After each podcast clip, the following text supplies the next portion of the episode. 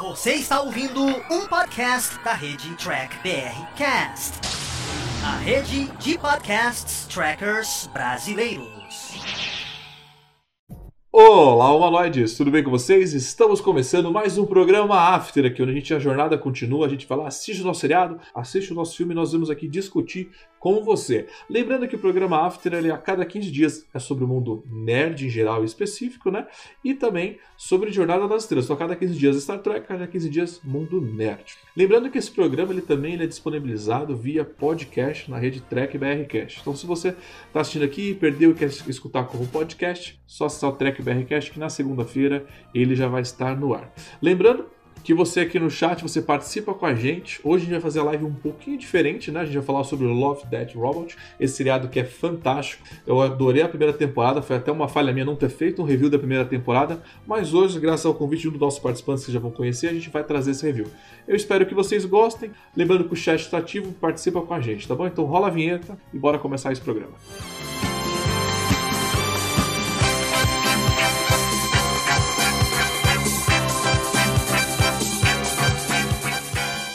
Então vamos apresentar os nossos convidados de hoje, né? Arrumando aqui rapidinho na via. Vamos começar com o Fernando Afonso. Tudo bem, Fernando? Você apresenta para o pessoal.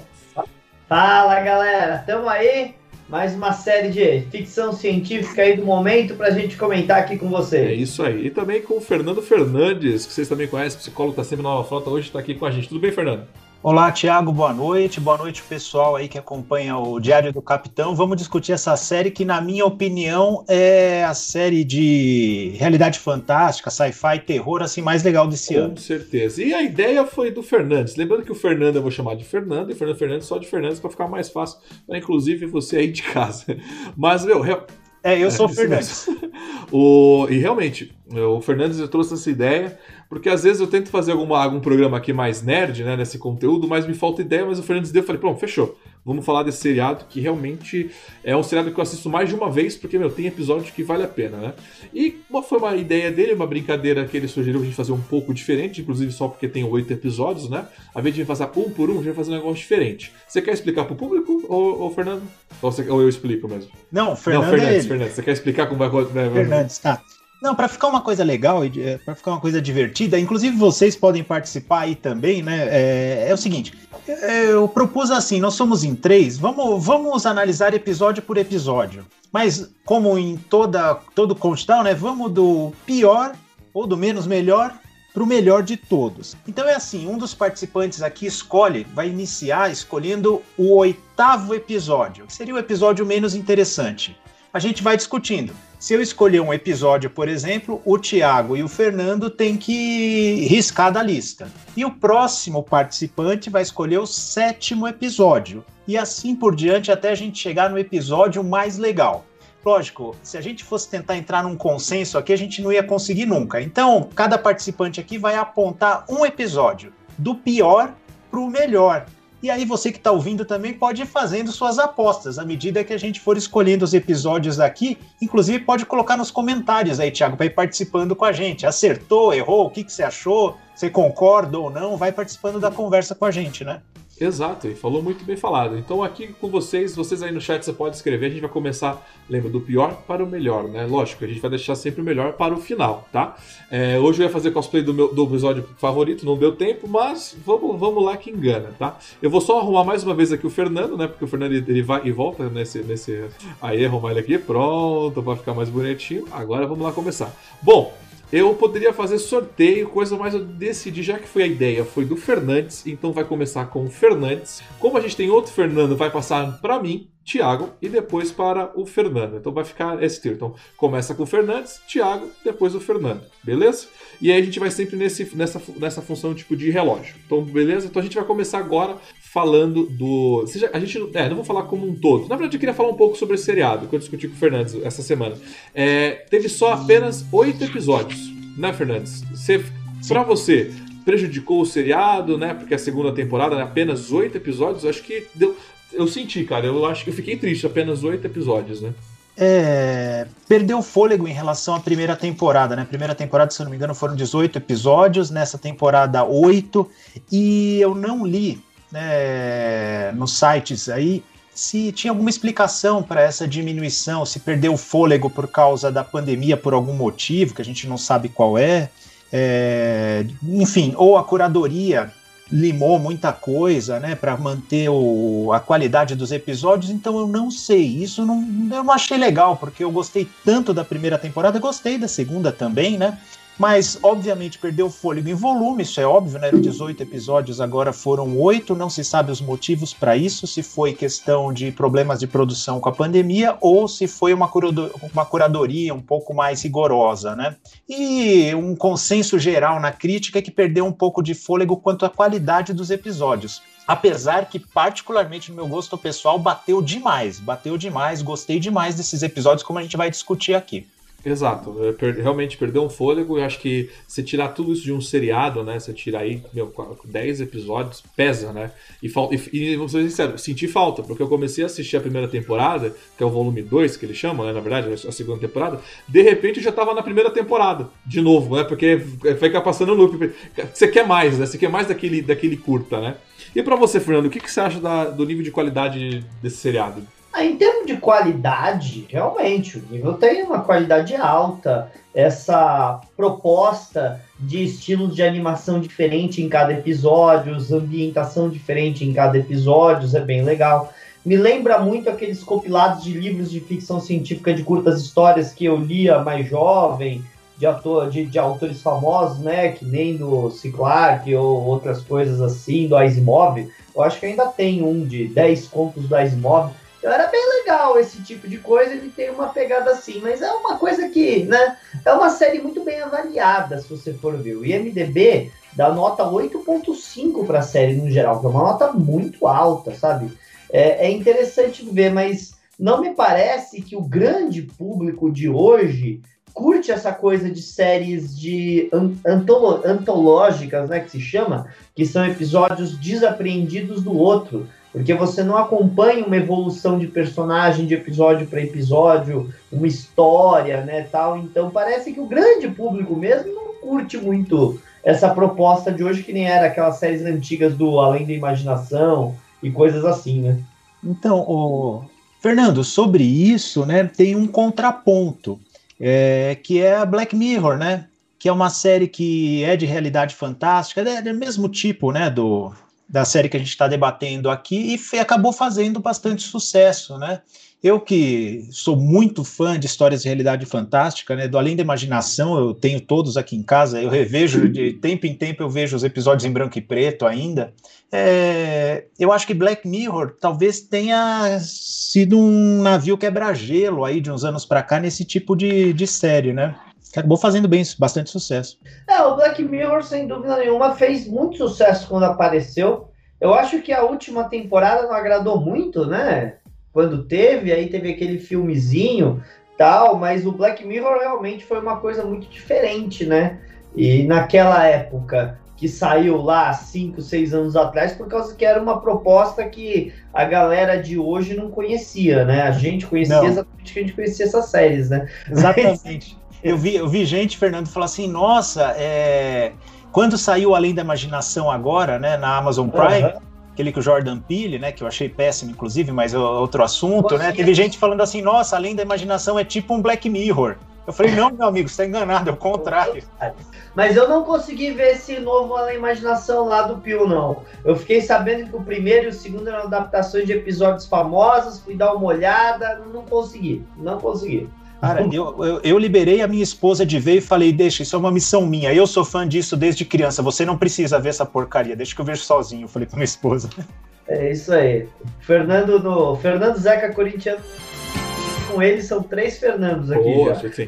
Eu tô aqui, eu tava, enquanto vocês estavam falando, eu tava colocando aqui, acrescentando na tela os comentários do pessoal para ficar um pouco mais fácil. Então, por isso, né, então o pessoal agora está em tela, então, para ficar registrado já a participação de vocês. Tranquilo, pessoal e senhores? Bom, já que eles falaram muito bem, concordo plenamente com o que eles falaram. É, esse é um seriado que funciona muito bem, eu gosto desse sistema. Black Mirror foi, foi um, eu vou dizer um, um, diferenciador, por quê? Porque ele voltou para esse tipo de formato e estabilizou ele. Existe um canal no YouTube chamado Dust, e ele é a mesma pegada dessa Netflix, só que lá é ficção científica, todo dia tem uma diferente. Tem lá os seus 10 minutinhos, no máximo 20, Meu, e, a, e, parece que você assistiu um episódio de 40 minutos, pela qualidade que é, né? E, Black, e Love 10 Robôs tá nessa pegada. Então, eu espero que continue mais nessa pegada, né? Eu espero que venha mais temporadas e mais episódios, porque eles escutem, digamos que um futuro que pode acontecer e coisas pesadas, né? Coisa que você pensa, né? Inclusive o meu melhor episódio é muito bem é para refletir mesmo, né? Mas chega de enrolação. Agora aqui embaixo, tá, né? Vocês estão aqui acompanhando aqui, vai estar o comentário de vocês, então vocês podem para ficar registrado aqui os seus episódios e a sua pontuação. Bom, Vamos começar. Eu vou começar com o Fernandes. Então, Fernandes, vamos começar agora o oitavo episódio para você, de, do, é, da, do, do, volume número 2. Sem mais delongas, então, vamos direto ao ponto. Quem está acompanhando aí já põe a sua sugestão e eu talvez decepcione gente. Vai ter gente, vai ter gente que não vai gostar disso, eu vou decepcionar alguém. Quando eu digo que o episódio que, na minha opinião, foi o que menos me agradou, foi o único que tinha um ator famoso né, na dublagem, que é o Gaiola de Sobrevivência. Na minha opinião, eu não me impressionou, não me empolgou. É, e eu achei um tanto quanto clichê esse episódio, né? Que é o episódio do que é dublado pelo Michael B. Jordan, né? Então, na minha opinião, em oitavo lugar nessa temporada, não é um episódio ruim, só não me empolgou Gaiola de Sobrevivência. O, Gaiola de Sobrevivência é qual? O 7? Então, o Gaiola de Sobrevivência para o Fernandes foi aí o, o, episódio mais fraquinho. Olha, eu quase concordei com ele, quase concordei com ele, tá? Mas tá aí a Gaiola de Sobrevivência foi o episódio número 8. A gente começou com esse episódio, a gente vai comentar ele, com ele. Eu tô com meu bloco de notas aqui, inclusive, né? É, não, ele foi um dos últimos, né? A ser passado. Se não foi errado, foi, foi acho que o. Se não foi o, o sexto, é o sétimo. Mas assim.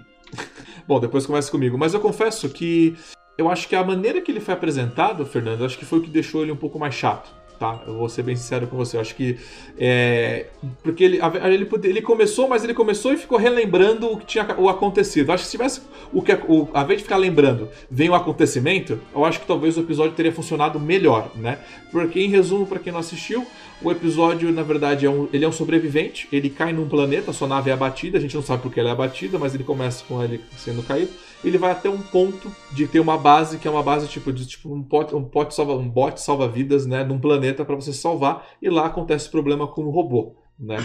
Então assim, eu achei esse episódio um pouco fraco, mas por conta do quê? De como ele foi contado. Se ele tivesse contado já mostrando a, a batalha espacial, a guerra, ele sendo abatido, ah. eu acho que talvez funcionaria melhor, sabe? Porque você viria, você viu ele, ele sobrevivendo a tudo isso, né? Não contando aquilo, ele chegando depois ele relembrando. Isso para mim realmente eu não curti esse episódio por conta disso. É, é, interessante ver que esse episódio aí talvez seja por causa do B. Jordan, mas ele parece ser o mais caro deles, né? Em termos de uh, visual. Porque o, o, a animação dele é absurdamente realista. É. E o personagem principal puxaram o saco do ator, né? Vamos falar a verdade, é a cara dele, né? É, esse, esse é um dos que o visual é bem, bem feito mesmo, né? Concordo com o Fernando, o visual desse, desse episódio, ele realmente tá, tá bonito. É, tem uma hora que o robô pisa na mão dele, né? Porque o robô ele só tá reagindo aos movimentos, né? Tá com defeito.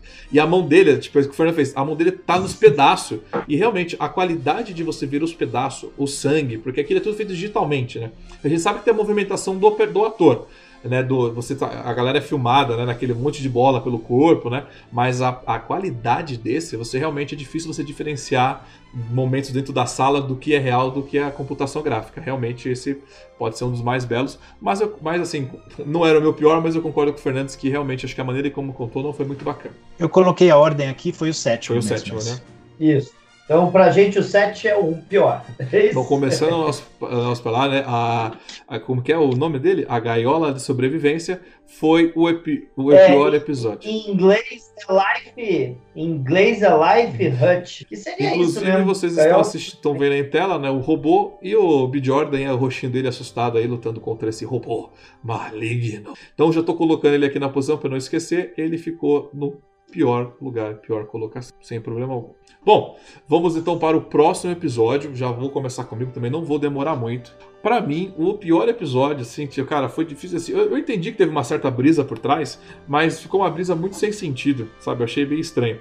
Que é o Gigante Afogado. Para mim, o Gigante Afogado, Senhor dos Senhores, foi um pouco difícil de, de, de assistir, de entender, sabe? Ver tudo aquele troço. Foi uma coisa bem assim, eu achei achei um pouco.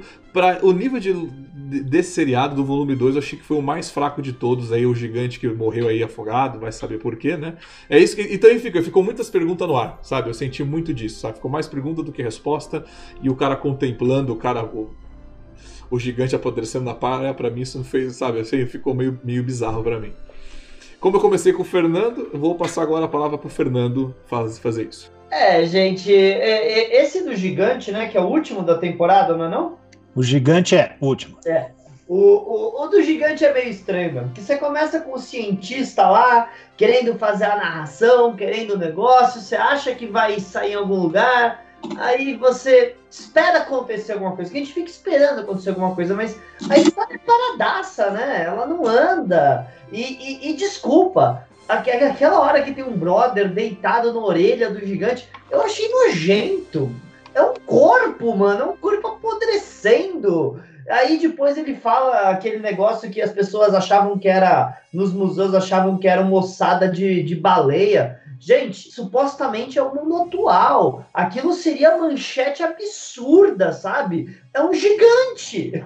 É, exato. Fica, fica essa coisa na nossa cabeça, né? Do que, caraca, é o mundo atual e, tipo, e, não, e não tem televisão, não tem nada. Tipo, é como se fosse uma baleia, né? Parece que foi uma baleia que faleceu ali, né? Talvez tenha sido esse o paralelo. Talvez o Fernandes possa explicar melhor agora pra gente, já que ele é o profissional disso. Fernandes, o que, que você achou desse, pra mim, né? Que foi o sétimo da nossa linha, o gigante afogado? É, para mim não, olha, para mim não era não, não era tão ruim esse episódio não, é um episódio que mexeu comigo, particularmente eu gostei. E você falou bem, é um episódio que não traz resposta alguma, é um episódio contemplativo e não vai dizer nem de fim aberto, é um episódio inteiramente aberto, né?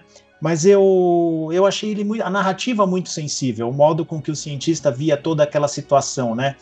E um tanto quanto numa atmosfera meio onírica. Então, é, se a gente não partir de um pressuposto que tem que ter um começo, meio, fim, um clímax, tal, que é uma narrativa normal, né, num conto, é, passa a ser atrativo. Foi o que eu gostei, é um negócio mais contemplativo e passa muito mais pelas sensações do cientista do que pelo personagem principal, que é o gigante. E curiosamente, né, não sei se tem algo, agora não lembro se tem alguma coisa no episódio que remonta ao momento atual é, que nós vivemos, social e tecnológico. E também, curiosamente, nada remonta. É, eu não lembro de algo que remonte ao, ao episódio de que aquilo lá era uma coisa única, anormal, né? Não sei, será que aquilo lá não era para eles? É, o, o, o cientista no começo ele fala que ele não estava acreditando, né? Que eles estavam indo lá, ele e o grupo de cientistas, que eles não acreditavam que aquilo era real, né? Que isso aconteceria. Então me pareceu que foi uma coisa normal, mas assim, em termos de animação, a animação também estava muito boa. Tava bonita, tava, né? Muito né? bonita. A animação também estava muito bem feito. O estilo de animação desse episódio também foi mais legal. Não era um tom tão realista quanto do, do, do da gaiola que a gente falou antes, mas a animação desse também estava bem legal. Não posso falar que não. É, e eu acho que, assim, entre nessa interpretação totalmente aberta que o episódio pode ter, uma coisa eu acho que passa por qualquer tipo de interpretação, que é a degradação né, com que algo tão grandioso passa e como as pessoas encaram com banalidade isso, algo tão grandioso sendo degradado dessa forma, né? A degradação tanto biológica, mas a degradação também quanto aos valores né, daquilo é, o, o pênis dele sendo exibido num, num circo de, de, de, bizarrice, as ossadas dele penduradas, né? Ele sendo decepado aos poucos. Então, eu achei um episódio sensível e interessante. Ao contrário da maioria. A maioria é, é um episódio. É bem sem graça, graça mas né? assim, isso que você falou, eu consegui fazer esse paralelo, mas o, o meu sem graça foi porque ficou muito muito na coisa contemplativo, sabe? O episódio foi muito. Ele teve uma linha, única linha, assim, entendeu? Você não teve um ápice, não teve. É ficou muito na mesma linha. Mas, por exemplo, aqui, ó. Eu, vou ter que pegar meu telefone aqui para ler, porque, tá, porque ficou longe agora aqui. Né? O quê? é, vou ler, o, por exemplo, vou ler o, o, o, comentário do. É que, Evaldo? O episódio. Não, vamos lá, foi tipo Discovery. Não. Ah, é, do, isso, do Evaldo. Fala assim. A, a intenção seria mostrar o desacaso dos seres humanos, mesmo com algo surreal. Então, eu, eu tive essa percepção que o episódio teve, tentou me trazer isso, no sentido que o ser humano ele já não liga para mais nada, tipo, o desacaso com a baleia morta, né? Eu senti mais isso, sabe? Tipo, as coisas morrem e o ser humano ele curte em cima daquilo. Eu senti algo mais nesse sentido, não sei se vocês vão concordar comigo, mas eu senti algo mais ou menos nesse sentido. Né? Eu quero entender o comentário do Ricardo que colocou gaiola das loucas. É. Acho que de loucas ele tá entendendo. Mas assim, O, sobre, sobre esse episódio, para mim ele foi o pior, tá? Na minha classificação, eu, para mim ele foi o pior episódio. Tá, eu tinha colocado ele como o último gigante afogado, né? E o Gaiola da Sobrevivência como o sétimo, né? E para você, o Fernando, já que você falou que você gostou desse episódio, qual era a pontuação dele? Esse é Olha. o quinto. Esse mexeu comigo bem, eu achei interessante, cara. Ver aquela degradação faz a gente pensar um pouco sobre nós mesmos, nossos valores e para o que, que a gente valoriza, o que, que a gente contempla com a dignidade que Sim. merece. Então eu achei legal. É todo, totalmente aberto. Parece o final de alguns filmes do Hitchcock, mas esse é do começo ao é. fim aberto, né? Bom, vamos passar pro próximo. O próximo vai ser o Fernando, que vai falar, Fernando Nova Frota. Vou pedir para ele falar. E quando ele falar, eu vou correr aqui e colocar na, na carinha de vocês. Então, Fernando, para você, qual foi o sexto, né, no nosso ranking no top 8 do, da segunda temporada? Cara, eu fico muito feliz por causa que eu achei que vocês não escolheram o episódio que eu menos gostei da temporada, então eu tinha que falar, que é o Ice. Eu não gostei do Ice, que é aquele das baleias lá no gelo, com os adolescentes. Eu não consegui curtir esse episódio por causa que eu odeio Millennials, então eu não consigo. É, só isso? Você só odeia Millennials por conta disso? Não, assim, ok, tem, tem.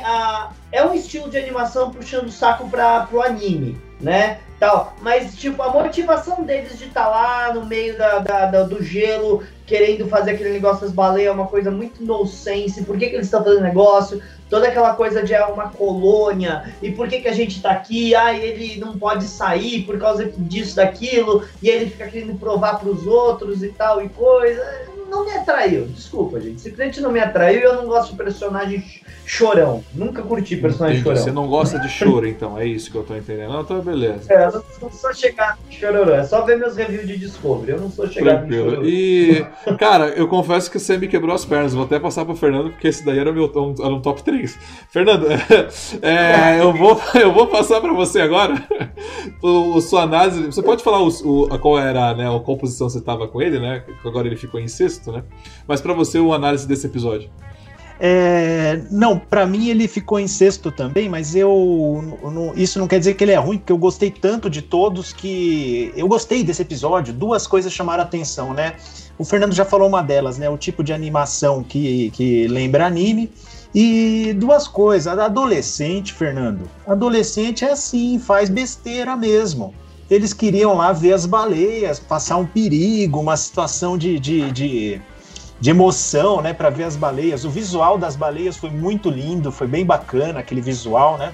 Ficou até na, na imagem de publicidade da segunda temporada, usaram até aquele visual da baleia pulando, né? Então isso eu achei legal, mostrar essa coisa que todo adolescente, na imbecilidade da adolescência, procura coisas de risco, de emoção. Então acho que chamou isso para a adolescência de todos nós. E segundo lugar, segundo lugar, eu acho que é, mostrou de uma maneira interessante o coleguismo entre os, os, dois irmãos, a irmandade que eles tinham, né? Porque o, o irmão que era um mutante muito mais poderoso e ágil que ele se fingiu de, de lesionado para ser salvo por ele, para mostrar que ele tinha capacidade e coragem mesmo sem ser um mutante, né? Então eu achei essa surpresa no final do episódio, eu achei bacana. É, olha, mas eu, é, assim, vocês podem relevar o que eu falo, porque eu fiquei maravilhado com essas, todos, esses, todos esses episódios. A minha esposa, por exemplo, quando viu, falou: Ah, achei legalzinho esse, mas nem tanto. Ah, eu achei tão legal o coleguismo entre os dois irmãos que foi muito bacana, muito bacana a irmandade entre eles. É isso que eu gostei, Poxa, Thiago. É, então, como eu falei, ele para mim, ele tava no meu top 3, tá, gente? Eu coloquei ele no top 3, eu gostei muito de como ele foi desenvolvido. É, o Fernandes falou bacana, né? Você mostrou a interação do irmão, porque a gente, você fica imaginando no futuro, as crianças talvez ficam nessa pegada, né? A criança que não for geneticamente modificada vai ficar muito para trás, né? De um futuro, talvez a gente tenha até isso em Star Trek, né? A gente trabalha muito com isso. Então, assim, muito não, né? Trabalhou com isso, né? Um dos grandes vilões tem esse tipo de poder, né?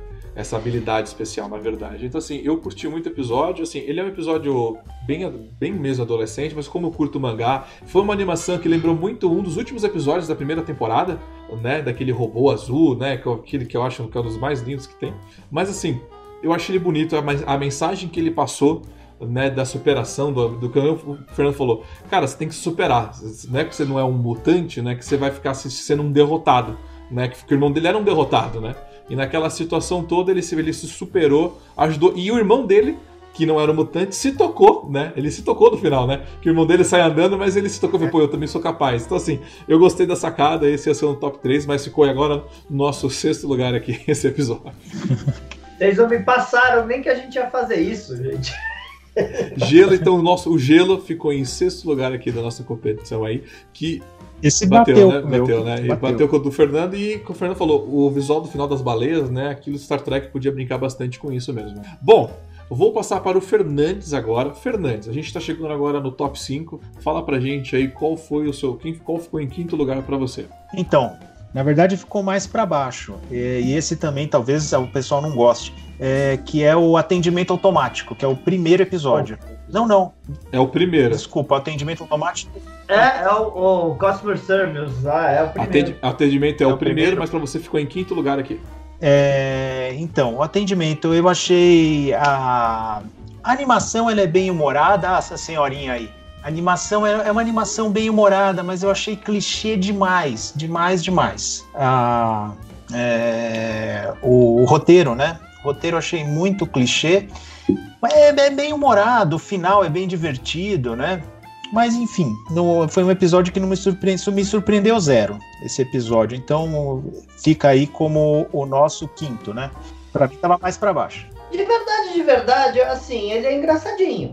É engraçadinho, mas por causa que ele pega com aquelas coisas que você tem de atendimento de call center eletrônico que não te ajuda em nada, só faz você perder tempo e tal. É uma animação bem Pixar, né? Bem Pixar mesmo, É. aquele coisa bem Wall-E, é, uma, um quê de Exterminador do Futuro ali, né? Mas é, realmente, em termos de criatividade, gente, ele não é criativo, vamos falar a verdade. A mulher podia ter fugido da casa em vários momentos, né? Ter chamado uma polícia antes de. Ela fica no, no atendimento, o serviço lá o tempo inteiro, em vez de tentar chamar a polícia em nenhum momento. E no hora, aquela hora de subverter a expectativa, hora que o, o vizinho vem aparecer para salvar e leva o choque e tal. É... Foi uma brincadeira. Eu não achei ele ruim mas eu nunca teria colocado ele como uma abertura de temporada. Então a senhorinha aí pro Fernando aí, pro Fernando e pro Fernandes também não agradou e confesso para os dois que ele fica assim na quinta posição, inclusive para mim, tá? É, o Fernando falou algo muito bom agora. Eu acho que como episódio de abertura, péssimo. Colocar ele como né, para começar não é uma boa escolha.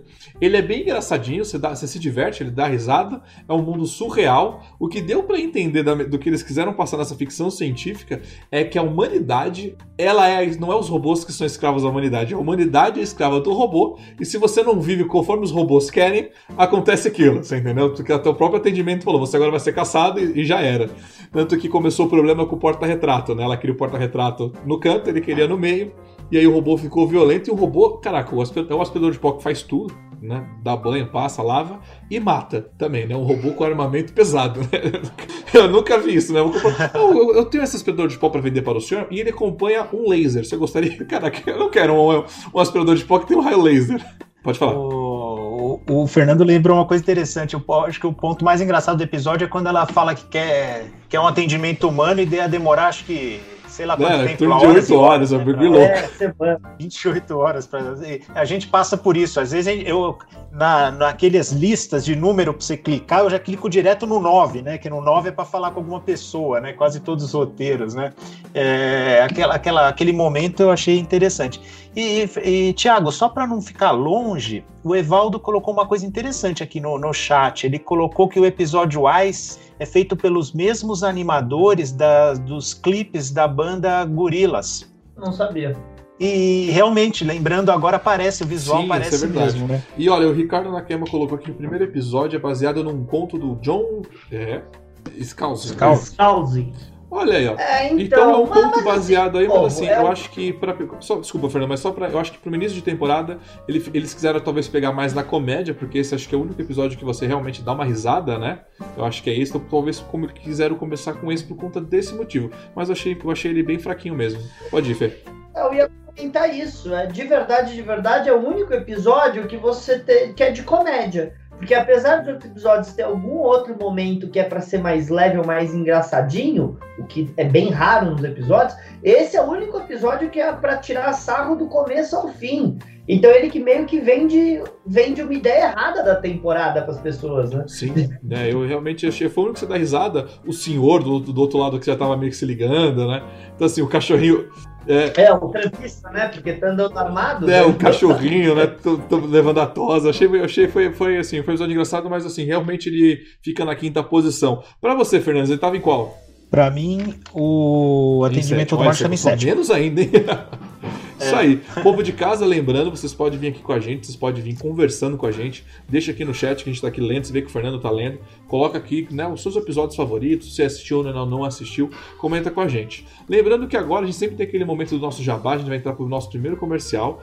Lembrando que esse programa você também encontra ele disponível no BR Cash lá como podcast, ele fica aqui disponível na íntegra. E se você não é inscrito, Convido você a se inscrever, clicar no sininho para você receber notificações de dessas lives e de outros programas aqui nossos. Então rola a primeira propaganda. E lembrando, se você quiser ter sua propaganda aqui, só entrar em contato com a gente já do Capitão e a gente fecha a nossa parceria e será exibida. Eu sou o Rogério Fantin do Ateliê Fantin. Eu trabalho com máscaras, produções de máscaras do zero, projetos que você tem na sua mente de fazer um personagem que ainda não tem para vender nem fora, nem aqui no Brasil, relacionados a séries, principalmente a Star Trek, os Deltas, alguns projetos pequenos de resina, algumas peças para cosplay, colares de resina de filmes, H2O, Coraline e algumas outras coisas mais. Procure-nos nas nossas redes sociais, arroba Ateliê Fantin. Lá você vai encontrar os trabalhos, tirar suas dúvidas ou fazer os seus projetos.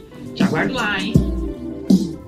Isso aí, comercialzinho, bacana. E depois desse comercial, se você não é inscrito, meu, se inscreve aqui abaixo, ajuda e deixa seu comentário que ajuda a gente bastante. Bom, agora a gente já passou por todos eles e agora a gente vai para o Fernandes. Fernandes vai falar agora o quarto episódio, né, do nosso top 8. Aí, qual foi o quarto episódio para você? O quarto episódio. Não, foi o falou agora? Não era você? Não, Fernandes, Fernandes não, não foi você que falou do atendimento? Do atendimento? Não, ah, foi o Fernandes? Desculpa. É, então, então, sou eu. É. Então sou eu, por mal. Você vê que aqui é muito botão pra apertar, né? Então, deixa eu ver aqui. É, então tá. Pera aí, atendimento foi o nosso quinto, a gente vai pro quarto, tá. O que eu, cara, eu botei em quarto, eu na verdade eu, tive, eu fiquei até entre, né, o atendimento, qual ficaria pelo quarto, mas deixei ele em quarto, porque eu achei que foi legal a brincadeira que eles fizeram, mas foi o pela casa, tá? O pela casa foi o do conto do Papai Noel monstruoso, né? Que na verdade o Papai Noel não é um Papai Noel, um senhor gordinho fofo. Na verdade, o Papai Noel ele é um monstro, né? Um monstro pode ser até maligno ou não, né? Vai saber. O episódio deixou isso. Eu achei, eu achei interessante a ideia. Por que eu deixei ele em quarto? Porque a ideia do Papai Noel, na verdade, né? Digamos que ser um monstro, né? Uma criatura mística, né? Então assim, eu achei isso engraçado, achei legal. Mas o episódio eu achei ele bem médio, bem mais ou menos, tá? Um padrão do, eh, do, do né, para a primeira temporada, talvez ele ficaria até nas últimas posições, mas para a segunda eu coloquei ele em quarto lugar, porque eu, achei interessante a ideia do Papai Noel. Foi por isso que eu deixei ele em quarto. Que era a ideia do, do monstro, né, da criatura, que acho que pode ser até várias criaturas, por isso eu acabei botando ele em quarto lugar. Fernando, pode comentar, pode até colocar a colocação que você poderia colocar ele, mas o que você achou desse Papai Noel monstruoso? Cara, de verdade, eu, é, é um dos episódios que eu menos foi meio meh pra mim, não nem ruim nem bom. Ele ficou ali no a, as crianças discutindo tal, o negócio, aquele negócio da casa, a menina mais velha, né, o irmão pequeno, ele não, ele não chegou a chamar atenção para mim, entendeu o que eu quero dizer? Até o outro episódio que eu, os episódios que eu gostei mesmo me chamaram mais atenção por eu não ter gostado muito deles. Esse episódio é um episódio que não me chamou muito atenção nem, pro, nem pra cá nem pra lá. Entendi, mas eu gostei do certo suspense porque eu achei que o monstro ia acabar devorando as criancinhas, por isso eu acabei votando nele. E você, Fernandes, o que você achou desse episódio? Que realmente ele é um pouco estranho. Eu gostei dele. No meu, no meu na minha lista ele estava em terceiro, quase bateu é, com a nossa aqui. É, eu acho que ele surpreende um pouco. Né? Ele, é, a, a, o, aquele monstro parece sair do, do de, um, de, um, de um filme do tipo Enigma do Outro Mundo, ou coisa parecida, ou do aquela série dos garotos na Netflix lá, o Stranger Things. É, Stranger Things. É, eu, eu, eu gostei. E esse foi um episódio também que, apesar de ser um episódio de terror, é aquele episódio de terror meio comédia, né? Que no final eu, eu achei muito engraçado as criancinhas com o olhar arregalado olhando pro teto, né? E o monstro lia Então eles aliaram, conseguiram aliar ali a, a, a, a, funcionalidade daquele monstro com tudo que o Papai Noel faz, né? O monstro lá gosta de leite, vai embora pela chaminé e lê se as crianças foram boas ou ruins e entrega o presente, né? Então, quando o molequinho falou, caramba, se a gente não tivesse sido legal, né? O que, que ia acontecer? Então, achei, achei bastante engraçado esse final. Então, me surpreendeu, eu gostei. É curtinho, então é um tiro só, rapidinho.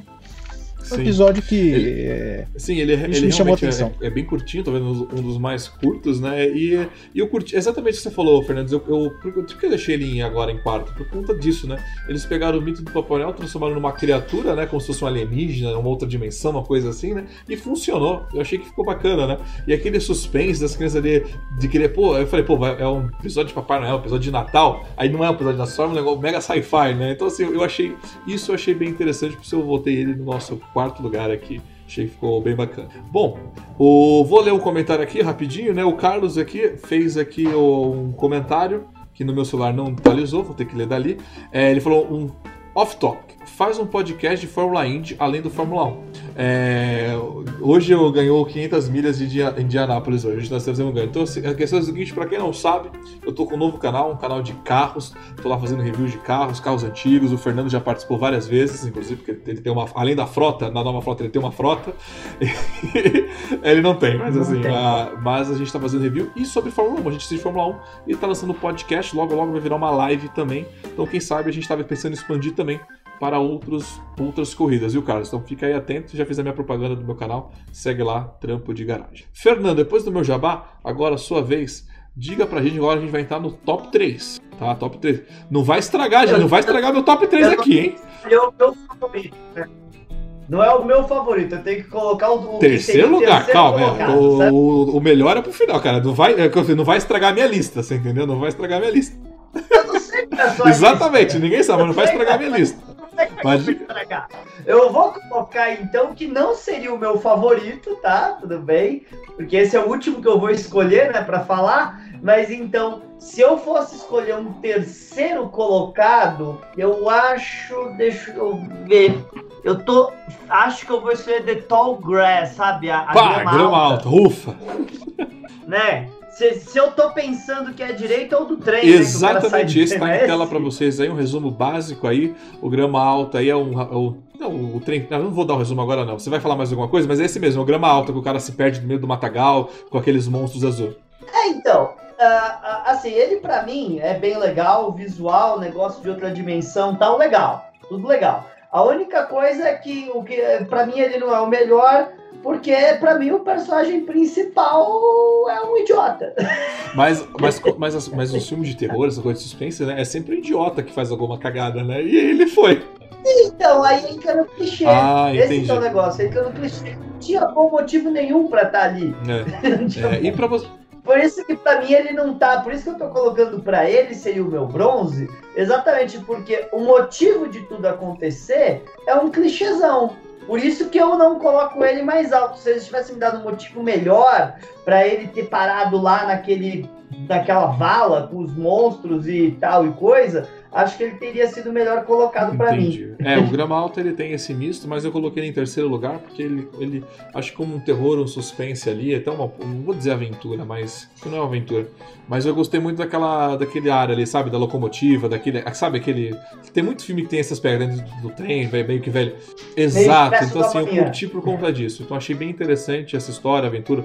OK, eu acho que a parte dos monstros, ele ali se perdendo, talvez ele realmente ficou um pouco perdido, né? Acho que ficou um pouco perdido mesmo.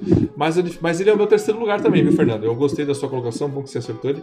Eu acho que ele funciona bem como terceiro lugar, mesmo sendo chatinho. E para você, Fernandes? É, para mim, ele estava originalmente em quarto, mas dos que sobraram aqui, ele era o terceiro mesmo. Então, nisso acho que a gente concordou. É, esse episódio, é, ele lembra um pouco aqueles os contos do Lovecraft, né? Eu acho que você falou, é, exatamente, um a atmosfera dele. Exatamente, né? por isso eu curtia, né? porque é essa pegada, eu achei isso interessante, eu joguei muito. É, é, é essa pegada, então eu achei legal. Certamente a inspiração vem de lá, né? E a alegoria do cara deixando o trem e se perdendo ali no meio daqueles espectros, né? É uma, é uma alegoria interessante, né?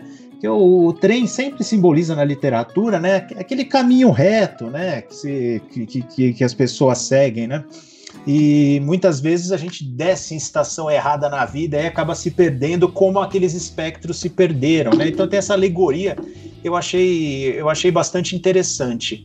E essa atmosfera meio de os contos do Lovecraft lembram um pouco um pesadelo muitas vezes, né? Então eu achei bastante interessante. E o personagem, se o personagem principal é um bobão, o. Eu não sei o nome dessa profissão, o cara que cuida do trem lá dos tickets, né? Ah. É um personagem bem legal, bem forte, né? Depois que salva ele, eu achei bem legal. Sim, eu me fugiu o nome também das coisas. Você que tá aí no chat acompanhando a gente, pode colocar aqui. Do, eu não sei o nome do profissional que fica lá cobrando os tickets também, não. Porque não, mas, ele, mas ele tem um nome específico, ele tem um nome específico, né? É, é, é, alguma coisa relacionada com ticket. Mas bom, vamos lá. Mas, Fernandes, você. Olha como é bom trazer profissionais para a nossa live, né? Tipo, um psicólogo falou. Ele, você realmente fez uma alegoria com a vida, né? O episódio é isso, né?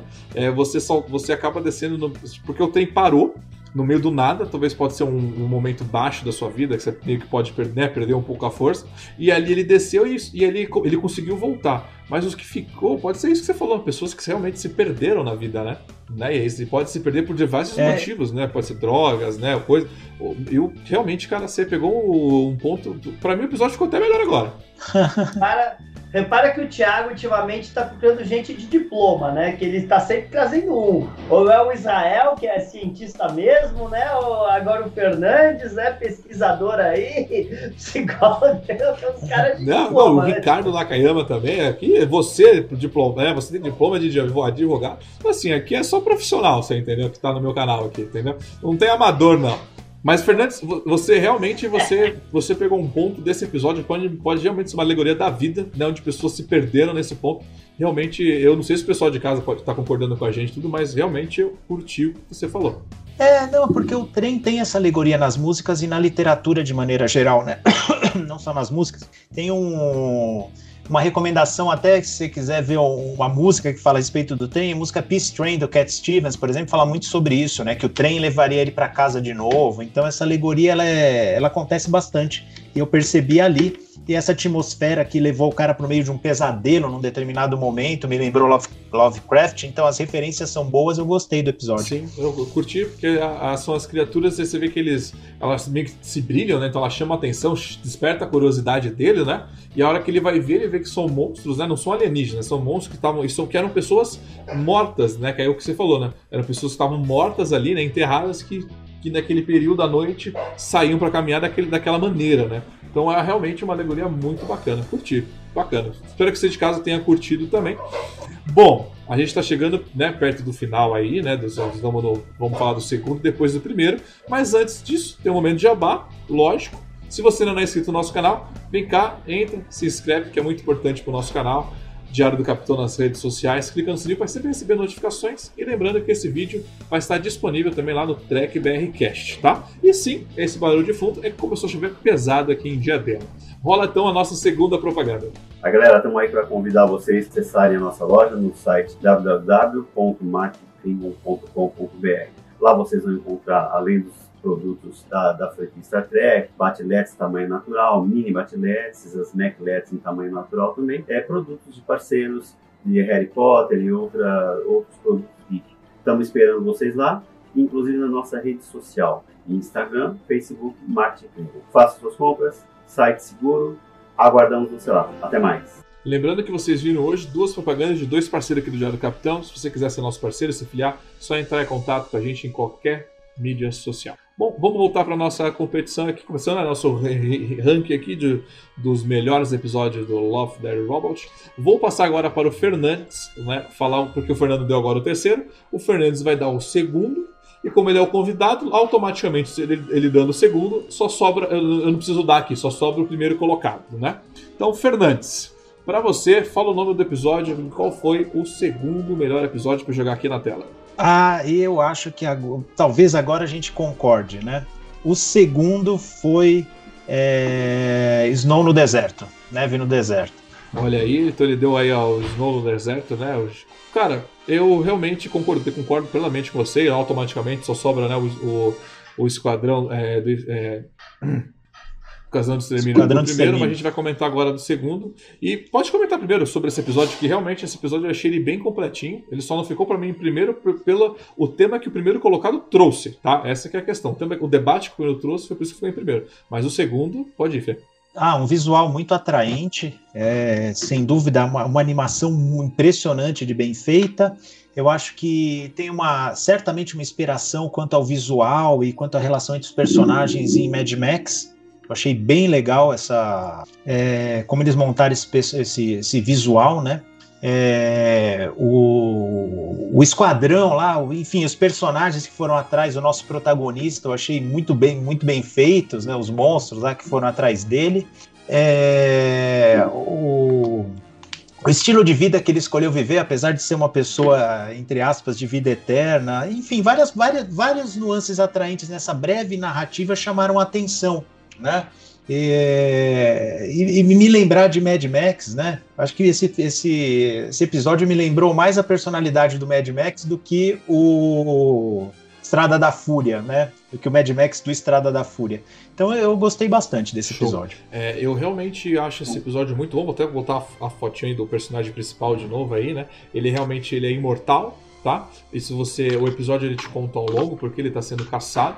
E é porque ele é um cara imortal e a galera quer viver mais, então quer justamente o sangue dele, o corpo dele, pra poder duplicar isso, vender, usar como dinheiro, né? Uma coisa.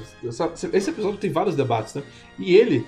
Ele tem um. Ele, ele conta a história, de repente ele tem um ponto alto, ápice e uma reviravolta, sabe? Assim, o final dele era uma reviravolta, né? Com a personagem que tá atrás dele, que eu achei isso muito, cara, fantástico. E se agora algum dia alguém me perguntar se você consegue fazer Star Wars, você falou Mad Max, né, Fernandes? Mas se você quiser fazer algo estilo Star Wars, Star Wars, mas não sendo Star Wars, eu vou mostrar esse episódio. Porque eu, eu, eu senti vendo o Mandaloriano, eu senti ele dando num bar, do, sabe, quando ele vai encontrar o Han Solo. Sim, lembra, lembra É, o para- o Han Solo, né? Han Solo. Aquele estilo do. Parece que é aquela barra É. que eles estão procurando ali, o, o viajante. Cara, eu, eu senti muito Star Wars. Os alienígenas, né? A tecnologia. Então, assim, gente, você não precisa destruir uma franquia para contar a história que você quer, não. Você pode criar novas. Inclusive, esse, esse personagem, essa história, cara, por mim, poderia se tornar um, um seriado. Sabe? Da luta desse cara, dele sobrevivendo, a, a galera caçando ele. E, ele- e, cara, em 20 minutos, eles me contaram, o- digamos que quase que uma temporada toda, sabe? Eu me senti vendo, meu, muito mais história que Discovery. Você falou, Fernando? Ah, sem dúvida, sem dúvida. Ah, em pouco tempo, a narrativa com muita coisa, como você falou, questões filosóficas a respeito da imortalidade, né? A respeito da modificação humana. Ah, e em Star Wars, Thiago, tem mais uma coisa. O planeta lá Sim. parece Tatooine também. Por isso né? eu falei, quando eu me senti em Tatooine ali, Essa. Star Wars, assim, você consegue realmente fazer uma outra franquia sem ser aquela franquia, né? E você, Fernando? Ah, Assim, esse sem dúvida nenhuma é um dos que eu mais gostei, tá? Deles. Não sei se o meu primeiro ou o meu segundo colocado, que eu não tinha feito um ranking, né? Mas, tipo, aquela coisa meio. O personagem principal tem a crise de consciência estilo Highlander mesmo, né?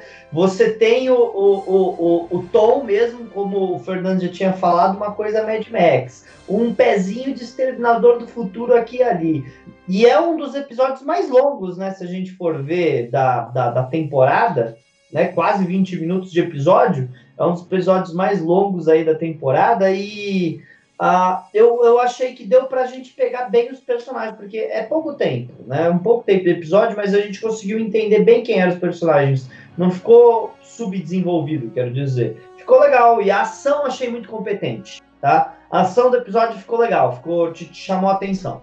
Ai, bem lembrado. Isso é bem lembrado. Eu pensei em comentar isso até esqueci. Ah, foi um episódio que a ação ficou muito Sim, bem construída. de legal. ação, de luta, né? Porque você tem ali CGI lutando, né? Então, a, pessoas lutaram ali pra fazer aquela cena. Realmente é bom. E o que foi que o Fernando falou, né? Cara, você tem 20 minutos e você... Cara, você conhece a história do- dos dois personagens principal inteira, né? Eles conseguem te dar um resumo, né? expre- express- expressar a emoção completa. E quando eu digo aquele plot twist de uh, ter uma reviravolta e o Fernando falou Exterminador do Futuro, a hora que, digamos que a, a namorada dele, né, o par, o par dele, né, morre, leva um tiro, eu falei, caraca, que pesado, vai matá-la aqui agora, né, esse cara. Mano, e de repente ela levanta, salva ele e era um, era um ciborgue, né, ele é um ciborgue, né. Eu falei, A cara, é, a cara do, do Terminator, Terminator eu, eu falei, caraca, que espetáculo, né? E eu achei legal que o, que o dilema, o sofrimento dela, porque ela, como ela tem muito mais partes robóticas do que humanas, do que pouco sobrou, na verdade, dela, como ela mesmo disse, ela acabou se tornando imortal, né? E, e ela sofre a mesma coisa que o cara, né? Os dois, digamos, estão aí numa resposta fugindo, né? Eu gostei muito desse episódio, é uma ótima aventura. Então é um episódio que eu vou assistir de novo. E ele é muito bonito também, né? Visual, como a gente falou do, da gaiola, né? Que a aula tem um ótimo CGI, mas esse aqui também tem um ótimo CGI. Bom, vamos, vamos pro primeiro episódio. Esse eu vou. Eu vou botar aqui a foto dele, né? Que é o, é, o Esquadrão de Extermínio. Esse aqui a gente acho que ficou unanimidade, ficou o primeiro, e não acho que só nossa, a no, de nós três aqui, né? Eu vi que na internet também esse episódio mexeu muito com as pessoas, ficou no top, né, no primeiro lugar de muito, então primeiro colocado aqui para vocês aí na telinha o Esquadrão do Extermínio ficou nosso primeiro lugar. E eu vou começar com o Fernandes, que ele é psicólogo tudo mais, ele é a voz da sabedoria. Cara, com, com, conta pra gente um pouquinho do episódio aí. Eu só tô tirando o saco, tá? É, conta pra gente um pouquinho do episódio, da história dele, depois a gente comenta. Tá. Então, é o episódio é ambientado num futuro distópico, né? De superpopulação, em que simplesmente as pessoas, é, devido à biotecnologia da época, elas conseguiam não envelhecer mas o preço que elas tinham que pagar por isso é que elas não podiam se reproduzir. É, e as pessoas que se reproduziam, na verdade, elas tinham que fazer isso escondidas, em guetos, viviam na marginalidade para poder se, se reproduzir. E as crianças que eram encontradas eram sentenciadas automaticamente à morte, sem julgamento algum. Então, é, é, é esse o enredo. E aí nós vemos uma dessas pessoas, que eu sinceramente eu esqueci o nome que se dava, esses policiais, né, que eram responsáveis por caçar os reprodutores, a gente vê o dilema moral que ele vive a respeito disso, o dilema emocional que ele vive a respeito disso, né? E faz a gente pensar muito sobre isso. E aí, esse, se alguém tá nesse ponto e não viu, eu não queria falar o final, porque o final é muito bacana, né? Então, é esse o enredo esse é o personagem principal está no meio desse dilema nessa sociedade distópica aí, que lembra muito a ambientação, os veículos, a referência a Blade Runner. Olha lá, sabia que o cosplay era disso. Inclusive eu tenho até uma do Blade ah, Runner aqui também. Calma que eu não vou acertar nenhuma criancinha com essa arminha aqui.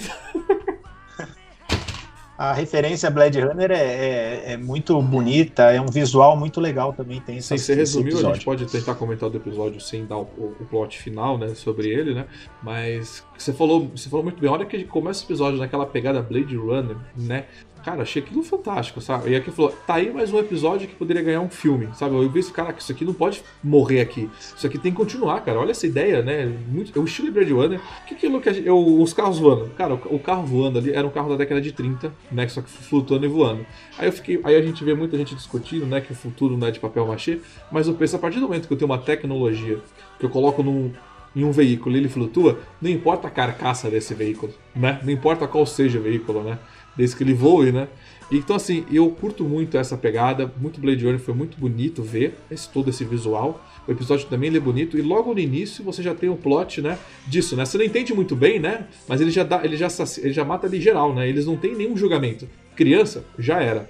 Né? São verdadeiros exterminadores de criança. E acho que esse, tá, para mim, tá no meu lugar justamente por isso, por esse peso e esse, meu, essa discussão que ele trouxe, né? Porque o dia que a humanidade descobrir a imortalidade, né? Assim, vai ter uma revolução né, de, de, de, de, pensamento, porque é justamente o que eles falam.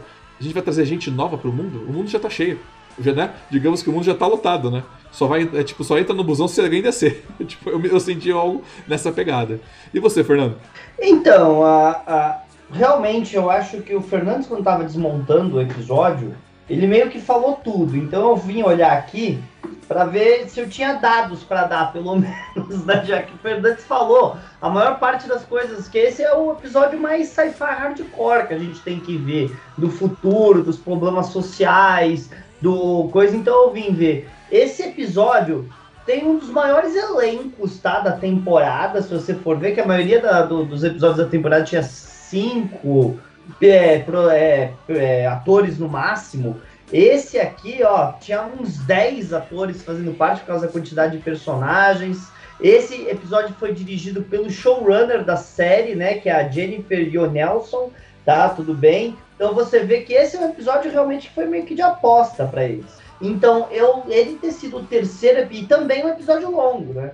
Também junto com o outro, episódio de 20, quase 20 minutos. Então você pode ver que esses episódios, ele para mim deveria ser tipo ou o primeiro ou o último episódio da temporada. E aí eu vim aqui no MDB dar uma olhada nas notas. Esse episódio é o que tem a maior nota do público aqui, 8.2, certo? E diga-se passagem, o segundo episódio com maior nota é o do Snow in the Desert, que a gente tinha acabado de falar como segundo pra gente, que é o que tem nota 8. Então o MDB concorda com a opinião que a gente deu aqui.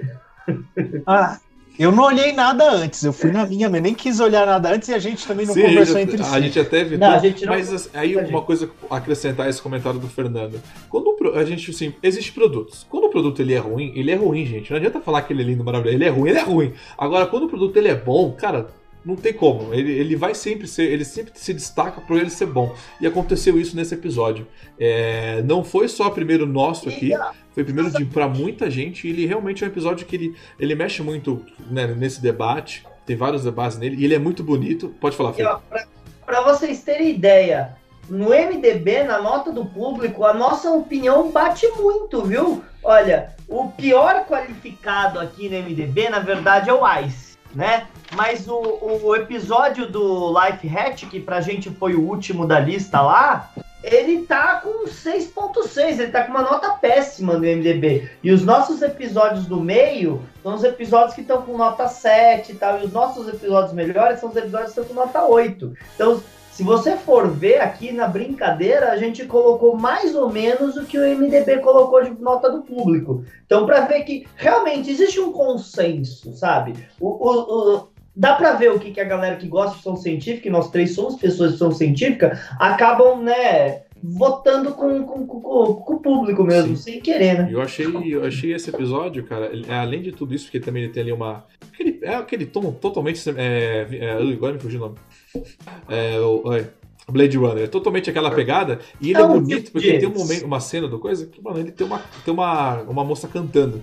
E ela fala, pô, eu tô treinando essa, é, a minha voz é assim, há 200 anos. Sabe, eu curti pra caramba essa ideia, né? Você expressa e fala, pô, tem isso num filme, explorar esse universo, cara, seria fantástico, né?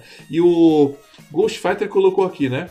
É, conseguir a imortalidade antes de conquistar as estrelas é meio estranho. E, cara, e a gente, quando a gente gosta de ficção científica, a gente pensa exatamente isso. Caraca, eles conseguiram algo que não deveria ser. Mesmo que você usou. Meu, se você não conquistou as estrelas, se você não tem vazão do planeta, de certa forma eles estão corretos de controlar, né? Assim, então. É, o, o Evaldo colocou certinho. É, é, é o que eles chamam de estilo no ar, que é aquele estilo do detetive contando a história, com muita narração muito mistério. É, é, é episódio, esse é, mesmo, ele é um, né? ele é um episódio assim, diferente do que ficou em segundo lugar, porque o segundo lugar é um episódio de ação. Né? o tempo todo é como o, o Fernandes colocou, é tipo Mad Max, correria, né? Você não, você não tem pausa. Nesse não. Nesse você tá, você tá vendo ele contando uma história. É gostoso de assistir, né? O, é, é muito gostoso de assistir. É uma narrativa muito boa.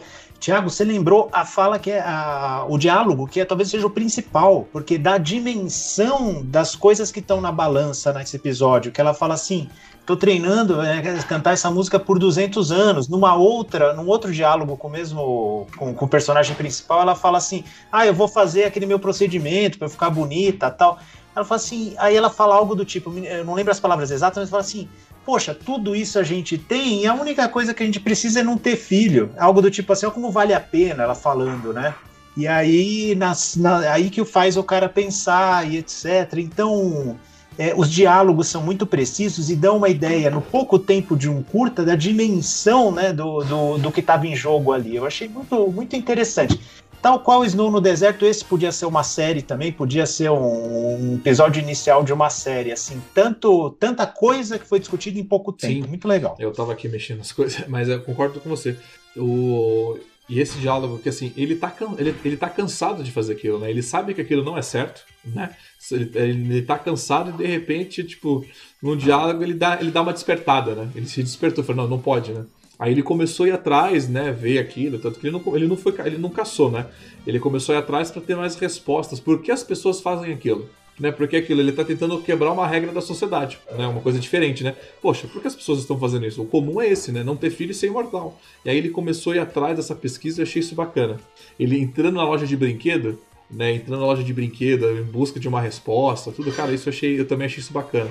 É, porque brinquedo, brinquedo nessa, nesse episódio é, é antiguidade. Brinquedo, né? brinquedo não é brinquedo. Brinquedo é antiguidade, ele vai na loja de antiguidade. Então é interessante. Como eles conseguem, com poucos diálogos, poucas imagens, dar uma ideia legal, né? Do, do, do contexto. Muito legal. É, o Ricardo colocou aqui a sociedade estagnou. O Evaldo colocou aqui as pessoas buscam a imortalidade para continuar a viver os prazeres da vida. Você pode ver que é uma coisa, é um episódio que trouxe a galera para a veia filosófica mesmo, né? Da, o que aconteceria no futuro se uma coisa acontecesse assim. Realmente, né? Então, eu acho que esse é o melhor da ficção científica, é quando faz a gente imaginar mesmo. Quando faz a gente pensar, quando faz falar, pô, elas pegam essas situações absurdas, fantásticas, mas faz a gente se perguntar o que aconteceria se isso fosse assim. E é por isso que eu odeio ficções científicas atuais, que querem pegar os nossos problemas da sociedade e continuar a falar que a gente ainda está vivendo eles daqui a 400, 500 anos. Não. Ah, é. Matou. Bingo, bingo. É isso aí, Fernando. É, eu, eu gosto de ficção científica assim, que me fazem imaginar. Pode ir para melhor ou para pior, mas me fazem imaginar. Se a gente ainda está vivendo os mesmos dilemas de hoje, daqui a 300 anos, então você não precisava estar numa, na, na ficção científica. Não. Conta não. a história hoje. Se você quer analisar o problema de hoje, conta a história hoje. Vamos analisar o, a imaginação, dar asa para a imaginação do ser humano, porque a ficção científica deixa a gente explorar os problemas de hoje mas por focos diferentes, melhores, criativos, imaginativos. Isso que é o legal. Se a gente for continuar brincando do homem é melhor que mulher, melhor que homem é negro, é melhor que branco, branco é melhor que negro, então desculpa, a gente não precisa estar na ficção científica para analisar isso. É, não, é, você pegou um ponto bem crucial do que é a ficção científica, né, Fernando? Né, de você realmente explorar o futuro, né? Brincar com as ideias, né, do que pode acontecer. Como vocês comentaram mais cedo hoje na nossa, na nossa live, né? Black Mirror, né? Black Mirror faz isso muito bem né? De brincar com as possibilidades. Só que Black é. Mirror é um pouco mais um futuro mais recente, né? Digamos que é um futuro 20 anos, 30 anos, né? 70 é. anos. Aí aqui não, aqui a gente já tá numa coisa bem mais distante, longe, né? E como o Ricardo falou. Vai, fala aí. E Black Mirror é focado em tecnologia, né? É sempre uma tecnologia, na maioria dos episódios. É sempre uma tecnologia, é o grão, é a realidade virtual, é a, a velocidade de comunicação, é, é, sempre a tecnologia que, que, que, que tá botando problemas, né? Então isso é legal pelo ponto de vista do, do Black Mirror. Esse aqui, como tem uma, uma pegada mais fantasia fantástica, a gente consegue explorar umas coisas mais. E pela animação, a animação pra, deixa a gente mostrar monstros, baleias gigantes Sim, e outras você não fica coisas, né? preso, né? né a, ao físico, né? A alguma a construção de cenários, né? Pode ser mais caro, mas você, meu, você é, é o, é aí que eu ia falar agora. Eu queria falar isso no final porque a gente eu queria encerrar, mas assim, o legal disso é que são vários contos. Então, tipo assim, você tirou do livro e botou no Netflix, né? Você tirou do livro e botou na mídia da televisão. Né? E, a, e, o bom das animações, eu gosto de animação por conta disso. Porque a imaginação, cara, ela não tem limites, né? Eu acho isso muito bacana. Mas vamos, já que o, o Fernandes está comentando, Fernandes, pode já dar o, o plot final disso que eu achei isso, que eu achei bacana. O comentando o que exatamente, Thiago? É que a gente, a gente ah, segurou o final é. até agora, né? Então eu tô segurando o final aqui agora, mas você pode. Já, já, como você falou, você dá o, o episódio inicial, agora você pode falar como foi o final do episódio. Ah, tá, tá. Eu achei, achei que tá, a gente estava evitando isso. Então, o que acontece é que no final, o, esse cara ele entra num, numa, numa vibe de busca, de investigação. Aí que entra o clima no ar que o Fernando falou, né? Então, é um detetive que ele vai atrás. Aí ele, numa loja de antiguidade, ele vê uma mulher comprando um brinquedo. Aí ele fala: Bom, o que, que essa mulher está comprando esse brinquedo? Segue a mulher, chega lá numa num casebre, né, num, num, numa coisa underground lá, é, que, que, esse pessoal vivia num submundo, os reprodutores, né, e encontra a mulher com uma criança.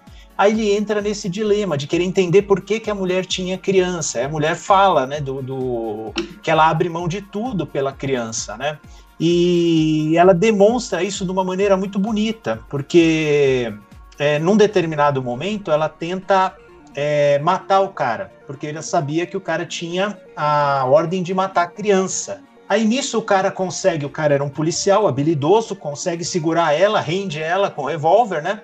Ela tenta tomar o revólver dele. E aí ela fala, acho que nesse momento é que é, tocou muito ele, que ela fala, por favor, por favor, me mata, é, a culpa é minha, me mata, mas deixa ela viver. É...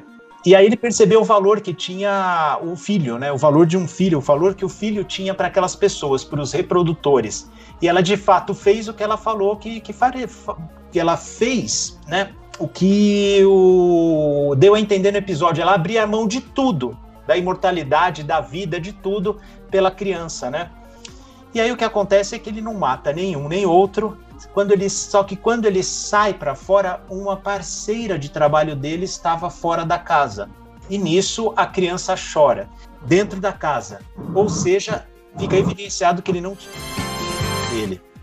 E aí é uma cena de bang bang que acontece. Aí é uma cena de duelo, muito bonita, inclusive, né? Uma cena de duelo muito bonita, porque ela percebeu que ele havia traído a, a, a, a missão dele, né?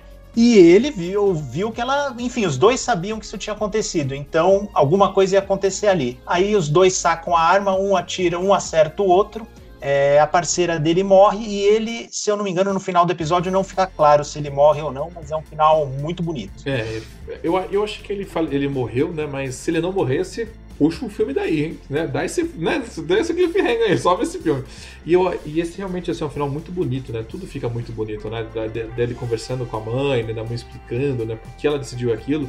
E é o que você falou, eles vivem num mundo onde as pessoas são extremamente egoístas, né? De não querer, não querer ter filhos, continuar a. E vivem num mundo que é tipo Alternative Carbon, né? Eles vivem lá, na, tipo, nas, tipo, Jacksons também, né? Eles vivem no, nas nuvens, né? Em grandes arranha-céus, né? No luxo ao extremo, né? E essa, e essa galera que decide talvez ter filhos e produzir, vive, tipo, meu, no meio do, do, dos lixos, né? Então, assim, cara, tudo é muito bonito, é, é, é contemplativo demais, mesmo sendo um, tipo um seriado de policial. Né? Eu achei isso bacana. A menininha brincando com, com, o chapéu dele, porque a hora que ele conversa com a namorada dele, dizendo: Meu, não quero ter filhos, isso daí é besteira, né? Já tô aqui me dedicando só a mim há 200 anos. De repente ele desce, conversa com a mãe, né? Fala: Não, tô vendo a minha a vida a partir dos olhos da minha filha. Você vê que ele trocou de lado totalmente, né? Sim, trocou, trocou de lado totalmente. Isso, isso aí é, é, é, é muito bonito, é muito bonita essa cena. E a mãe, de fato, mostra, quando ela fala, me mata, mas não mata ela, fica evidenciado o quanto a inversão de valores havia acontecido. E sabe, Tiago, é, esse é um futuro distante, como você falou, mas o, se algo num futuro distante, numa hipótese, nos chama a atenção, que nem o Fernando falou, é porque remete a, a, a, alguma coisa. Assim, já tem algo na nossa mente que a gente encontra um paralelo. A gente não vai se identificar com algo no futuro e achar interessante uma visão nova se não tem um, um paralelo lá distante. E algumas sociedades né, capitalistas que desfrutam é, até pela evolução do capitalismo, da tecnologia, etc., desfrutam de alguma de algum conforto, uma das coisas que acontece é a taxa de natalidade diminuir, e muitas vezes em prol do conforto, né? em prol de uma estabilidade, de uma segurança. As pessoas muitas vezes optam por não entrar na aventura de, de ter filhos ou tem menos filhos, né? Então, eles levaram ao extremo esse raciocínio e ficou bem interessante. Bem, é bem falado, e eu, inclusive, eu conheço é. pessoas nesse nível, Fernando, é, Fernandes, que pessoas que elas, ela preferem não ter filho e ter bonequinhos, ter, ter coleção de bonequinhos, né? Porque senão, se tem filho, não tem bonequinhos, né? Tem essa, esse requisito. E duas coisas que você comentou que eu achei engraçado, que você falou que tem que ter um paralelo, certo? tem que ter um paralelo, né? Eu não quero falar o nome da pessoa, mas a pessoa se entrega. É, tem um paralelo que, assim, eu, eu enxerguei duas coisas também. A humanidade sempre buscou duas coisas, se for para ver, né? A imortalidade e, e, e, se reproduzir. Mas a gente sempre, sempre vê isso, tem sempre essa, esse requisito, né? Alguém está sempre buscando a fórmula para viver mais, a longevidade e ter o seu filho, né? Sempre, sempre, não sei se eu posso estar errado, você pode me, me corrigir nessa, mas eu sempre vejo isso. Né? A galera sempre precisa ter o filho, ter a sua continuidade, mas também tem a, a questão da imortalidade que a, a, sempre busca.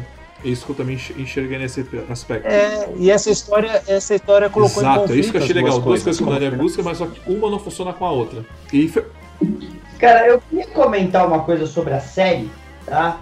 Que uma das principais forças criativas dessa série, que foi o criador da série na primeira temporada, é o Tim Miller. O Tim Miller, gente, é aquele negócio, você não consegue julgar uma pessoa por causa de uma coisa que ela faz. Por quê? Porque ela é, é muito feliz nos contos dela dessa série. Mas ele é o diretor e produtor do último Exterminador do Futuro. Então você pode ver que é complicado, né? O cara pode ter, tipo, super acertos na carreira e super erros na carreira. É difícil julgar, né? Porque tem gente que olha assim e fala, ai, J.J. Abrams, amo J.J. Abrams porque ele fez o filme tal ou a série tal que eu gosto. Não quer dizer que tudo que ele faz vai ser maravilhoso. Ou então muda, né? Ah, quem? Zack Snyder? Ah, odeio tudo que ele faz por causa que a adaptação dele de Watchmen é uma porcaria. Não é, ele pode ter coisas boas depois, esse é o negócio. Então essa é uma série que mostra. Tim Miller, criador da série, é o cara daquele péssimo último Exterminador do Futuro.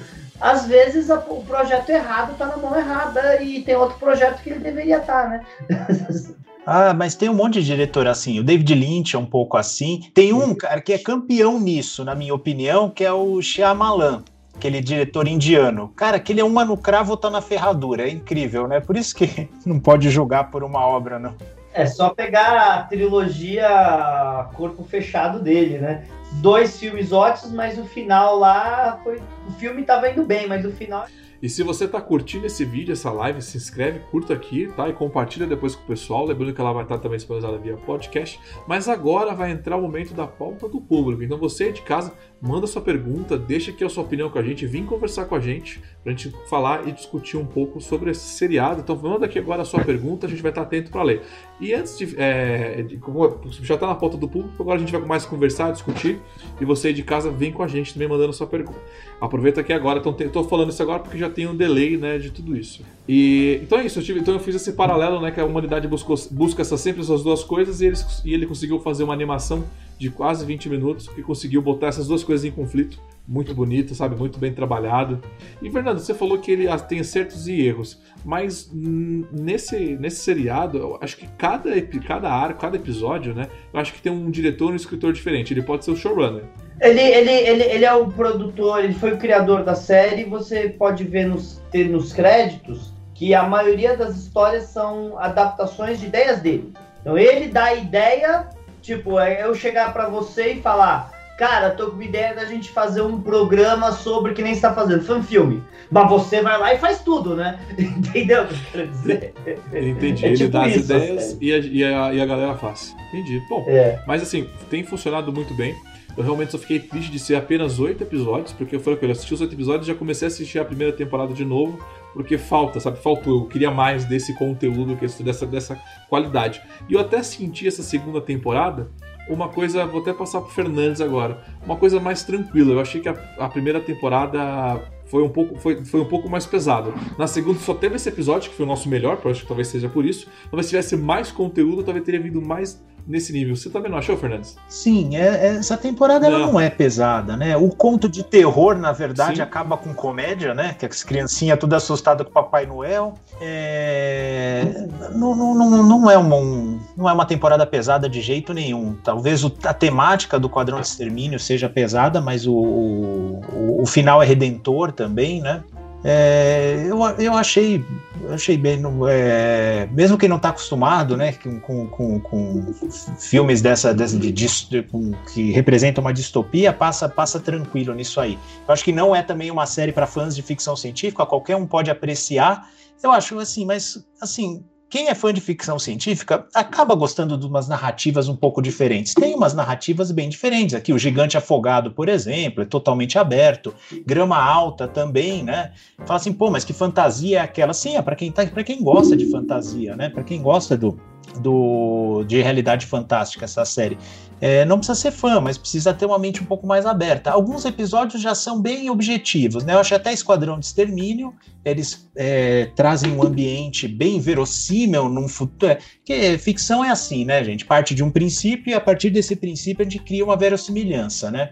Esquadrão de Extermínio é bem, é bem verossimilhante. Numa sociedade, a gente não para pra pensar nisso, né? Que nem o Thiago falou, a gente busca cada vez mais a longevidade. Tá, mas se a gente busca cada vez mais a longevidade, a consequência é que se a gente chegar no extremo disso, de alcançar a imortalidade, para que crianças irão nascer então? né? Então achei bem interessante. Snow no Deserto, por exemplo, é um, é um, um, episódio de ação. O Fernando falou bem aqui, um episódio com uma ação muito bem montada, né? É, então eu acho que tem episódio para todo gosto. Me lembrou um pouco nesse sentido, Thiago, aqueles aquelas filmes da série que era do Spielberg, de realidade fantástica, lembra no... Amazing Stories. Exatamente, no, em português é Histórias Maravilhosas, em, em inglês Amazing, Amazing Histories, né? É, que, que tem, tinha sempre um episódio um pouco mais tenso, um de ficção científica e um um pouco mais afetivo e de humor, né? Eu acho que misturou bem aqui, né? Entendimento automático é humor, eu acho que Pela Casa mistura bem terror e humor, um episódio totalmente contemplativo e aberto, Gigante Afogado. Gaiola de Sobrevivência é um episódio de ação, apesar de ser num ambiente circunscrito, né? Mas é um de tensão, né? Vamos dizer assim, é um episódio de uma ação um pouco mais tensa. É, Gelo, Gelo é um episódio totalmente adolescente, com visual adolescente, que, que envolve questões adolescentes também. Então, é, eu acho que tem para todo gosto. Teve um, até um colega aqui que escreveu no chat, né? É, ele falou assim: Eu não assisti, de 0 a 10, que nota vocês dariam para a série? Sei lá, eu daria uma nota 8 a 8,5 para a série como um todo, alguns episódios mais, outros menos. O Fernando trouxe as notas, né? Que, que o público deu, acho que bate. Uns episódios melhores, outros piores, mas é uma, na média é uma série é, bem legal. Eu não sou muito bom nesse negócio de dar nota também, não, mas acho que eu ficaria ali um 8. Eu, por aí, pra primeira temporada eu dou 9, não, não pergunto nem coisa. Nessa eu já dou um 8, justamente porque faltou, faltou. A gente não teve um terror, a gente não teve algo muito pesado, foi muito mais leve. Então eu daria realmente um 8 aí, respondendo a pergunta do Kenai aqui, que mandou pra gente, lembrando que você também pode mandar aqui. E você deu um resumo muito bem é, do seriado como um todo agora. É, e quem realmente gosta de ficção científica, que eu acho que a ficção científica ela serve para isso, para você mostrar um futuro e refletir sobre esse futuro. E esse seriado, né, principalmente o volume 2, foi muito bem nesse requisito, né? É, tipo, ficção científica não é só para você ver navezinha, né? Não é só para ver navezinha, planetinha, exploração, porque o futuro também não é só isso, né? Viajar, ficar viajando de planeta, né? Porque querendo ou não, se você um dia ficar como é, tipo Star Wars, é comum. Se for ver é, Star Wars, é comum.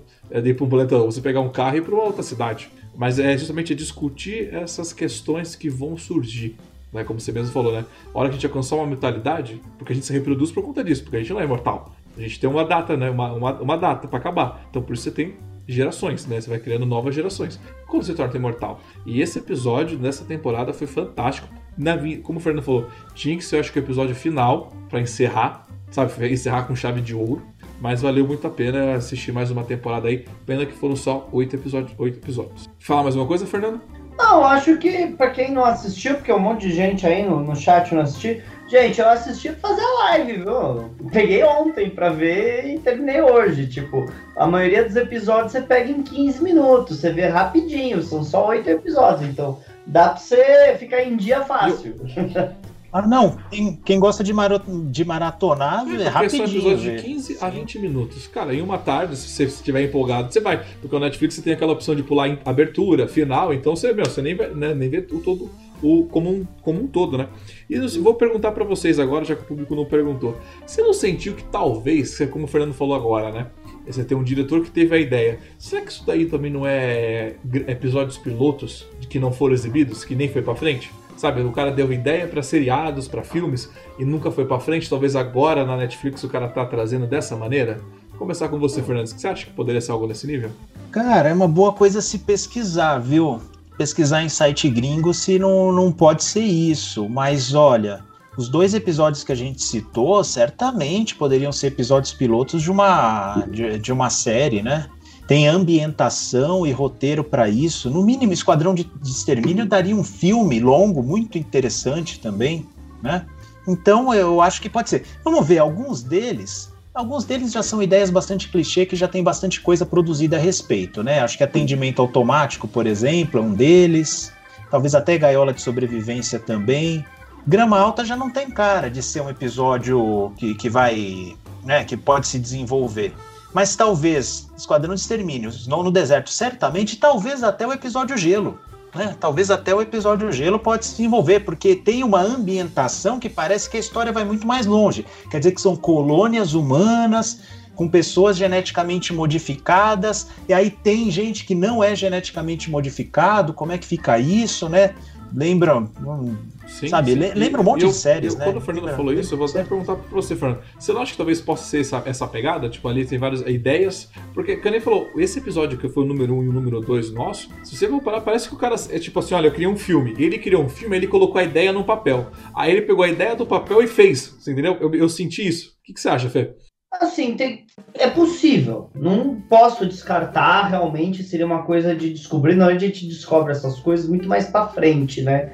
Mas a quantidade de programas, episódios de séries e programas de televisão e filmes que na verdade eram ideias que foram abandonadas ou não aceitas, que foram readaptadas, é muito grande. É absurdo. É que agora, agora, eu não tô conseguindo lembrar nenhum é, exemplo de uma coisa. Nossa, foi disso que, que, que, que venha, que salte, mas tipo. Tem muitos episódios de séries que você tá vendo os comentários de DVD ou alguma coisa e fala, ah, na verdade isso aí era uma ideia que eu tinha para colocar o negócio, não consegui. A própria nova geração.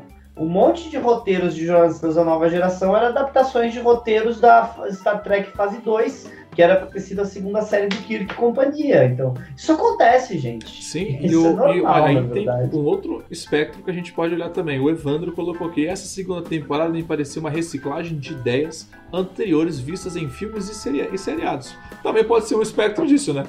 Também o cara pode ter visto um seriado e, ah, mas ficaria melhor dessa maneira. E foi lá e fez, né? Então pode ser um reflexo do que algo que já foi. É um outro espectro e também funciona. É, aquele próprio do gigante lá parece uma coisa ambientada meio naquele mundo de Gulliver, né? Gulliver, é, exatamente. Aí, aí Evaldo é, e Tiago, né, tem dois pontos de vista. Uma coisa é o cara prestar um tributo e tomar uma e ter uma referência. Outra coisa é ele copiar ideias, né?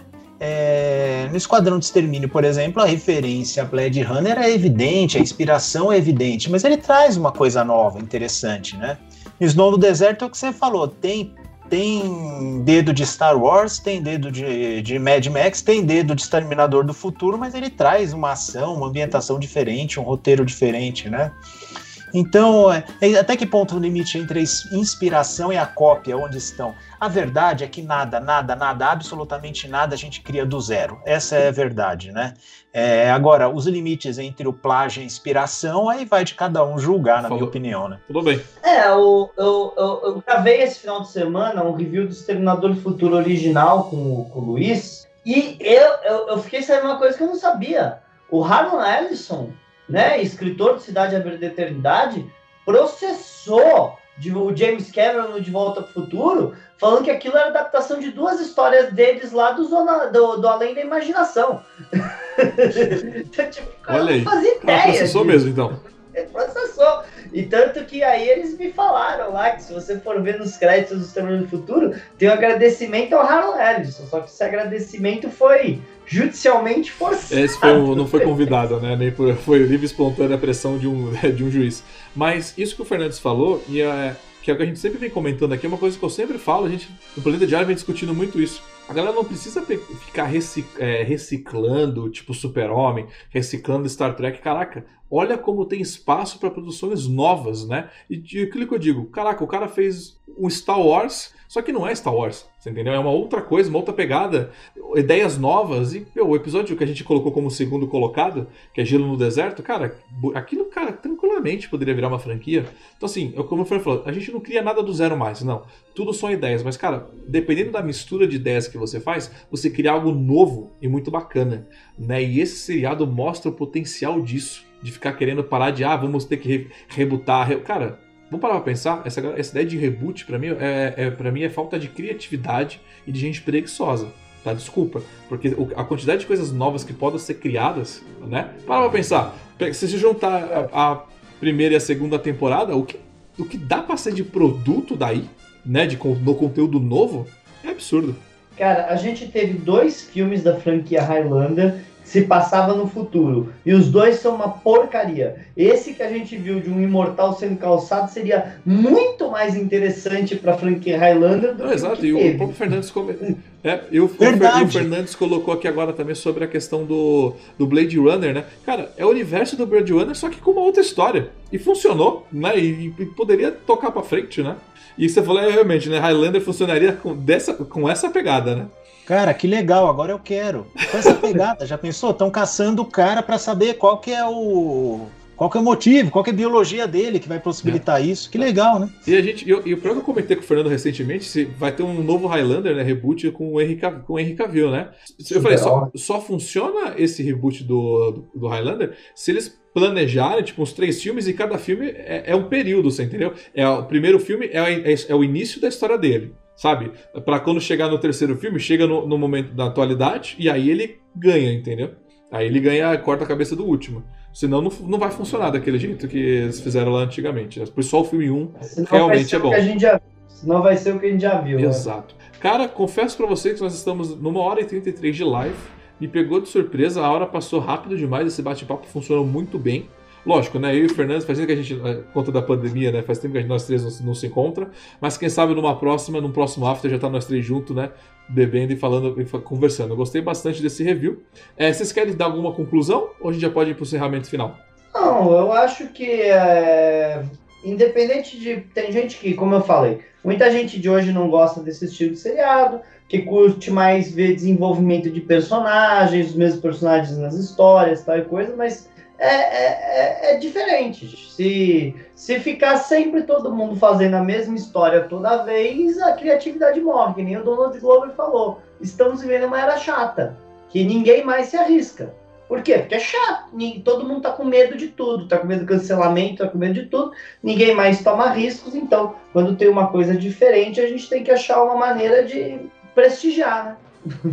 Exato. Quer concluir também, Fernandes? Uh, não, é, o que o Fernando falou, o Fernando falou tá certo, né? É, quando a gente encontra alguma coisa com liberdade criativa, que nem isso aqui, é, é gostoso demais. É, é gostoso demais. É, mas não, todo mundo está submetido a regras, ao que o Fernando medo de cancelamento, medo de politicamente correto, medo disso, medo daquilo, que precisa se enquadrar e não, e não funciona. Isso é o que poucas, poucos jovens entendem, né? Quando você está quando a tua arte está submetida a, a, a, a, alguma censura, algum tipo de ideologia, algum tipo de pensamento, é, as pessoas não entendem que isso limita, que isso limita, né? Aliás, acham até o contrário, que a arte tem que estar tá submetida a algum tipo de ideologia, algum tipo de.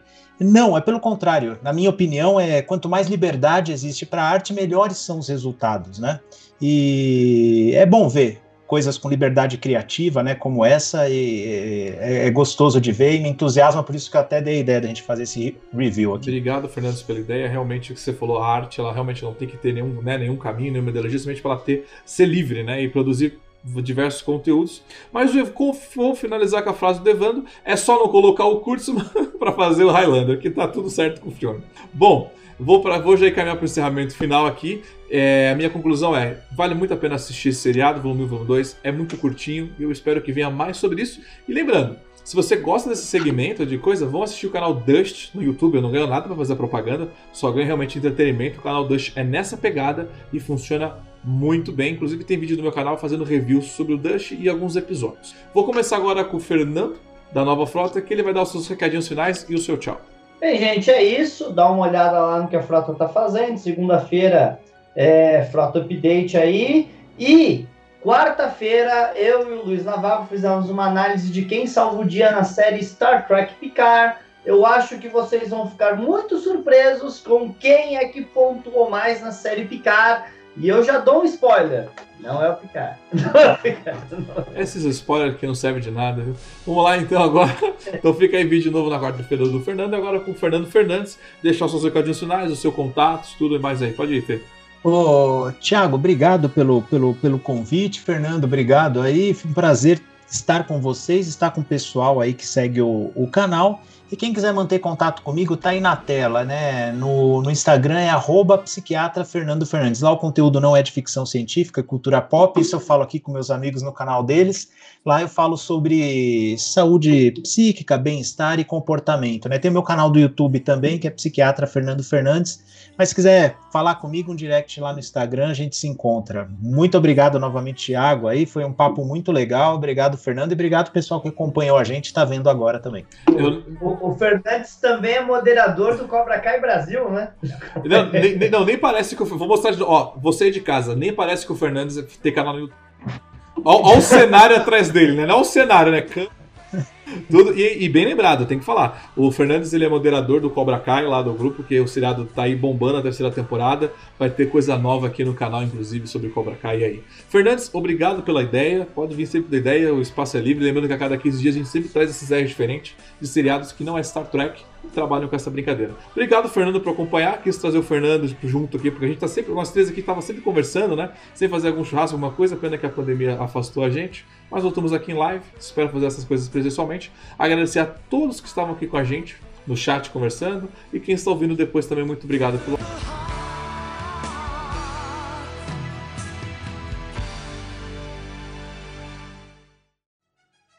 E vocês acabaram de escutar mais um podcast do Diário do Capitão.